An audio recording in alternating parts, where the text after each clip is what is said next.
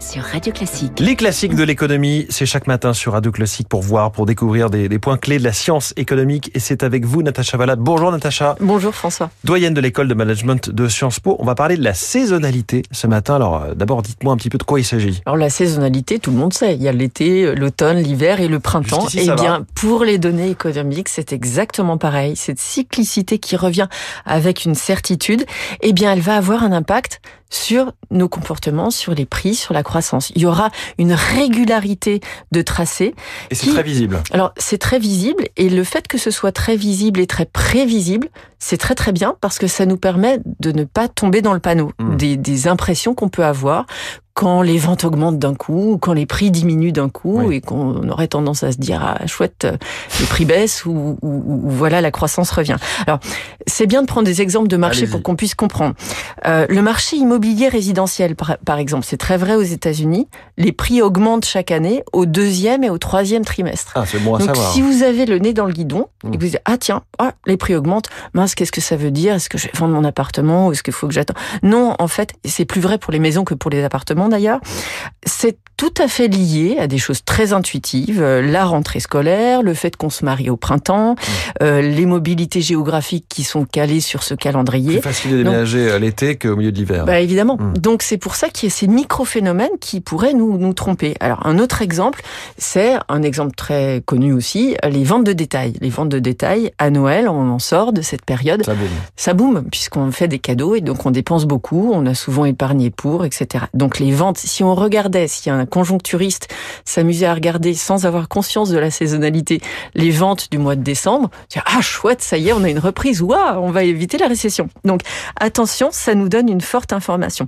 Et sur les marchés financiers, il y a un effet qu'on appelle l'effet de janvier. Et en janvier, les actions ont tendance à surperformer. C'est peut-être un petit peu moins vrai dans le, cette année. Enfin, on verra. Enfin, si, c'est vrai cette année aussi. Donc, elles surperforment et on dit, mince, ça y est, euh, les, les marchés repartent. Que se passe-t-il? On digère plus les mauvaises nouvelles. Eh bien, on sait pourquoi. Parce que, euh, en décembre, on, On c'est remet un peu les compteurs à zéro. voilà, c'est Mm. parfois pratique de générer des pertes pour ensuite euh, ne plus les avoir. Ou alors le window dressing, par exemple, de dire voilà, j'ai quand même des comptes solides parce que j'ai plus ces actions qui. Donc c'est des petites stratégies qui ont un impact sur les développements de, de marché. Et il faut faire attention au fait que ça n'est pas pareil quand on parle de la saisonnalité, c'est à différencier des cycles Ah, économiques. complètement. Un cycle économique, c'est justement quelque chose qui répond à ce qu'on peut pas exactement prévoir, avec des une périodicité quand en général un peu plus longue. La saisonnalité, elle peut être euh, hebdomadaire, mensuelle et annuelle, mais Mm. le cycle, il répond à toute une logique qui ne se répète pas de façon identique. La saisonnalité, c'est quand même très très euh, répétitif. Alors, quelles sont les composantes de cette saisonnalité Alors, euh, la saisonnalité, il y a quatre éléments. Euh, C'est un peu le- la façon dont on regarde les choses. Il y a une composante euh, à long terme, ce qui est vraiment lié. On peut désaisonnaliser à très long terme.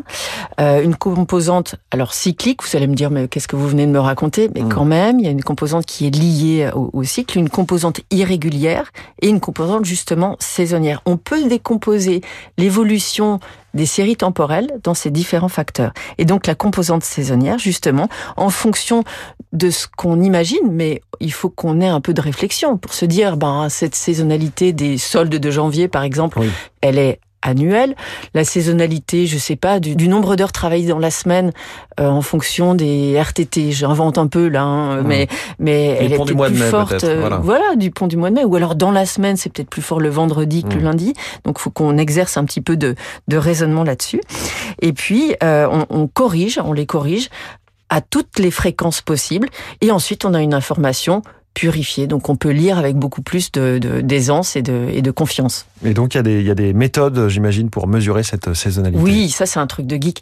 Il y a des, des, des- modèles vous, qui ça. sont... je, je sais pas, mais en tout cas, les modèles ont évolué.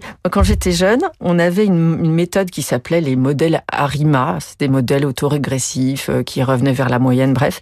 Maintenant, c'est des ARIMAX 13, donc voilà, plein d'acronymes. En tout cas, tout ça est très, très maîtrisé entre les mains des statisticiens et on peut vraiment dormir tranquille parce qu'on on arrive à extraire ces mauvais signaux des, des bonnes euh, informations sur les tendances. La saisonnalité, ce matin, c'était votre chronique Les classiques de l'économie. Natacha Valla, je vous dis à demain, 6h20.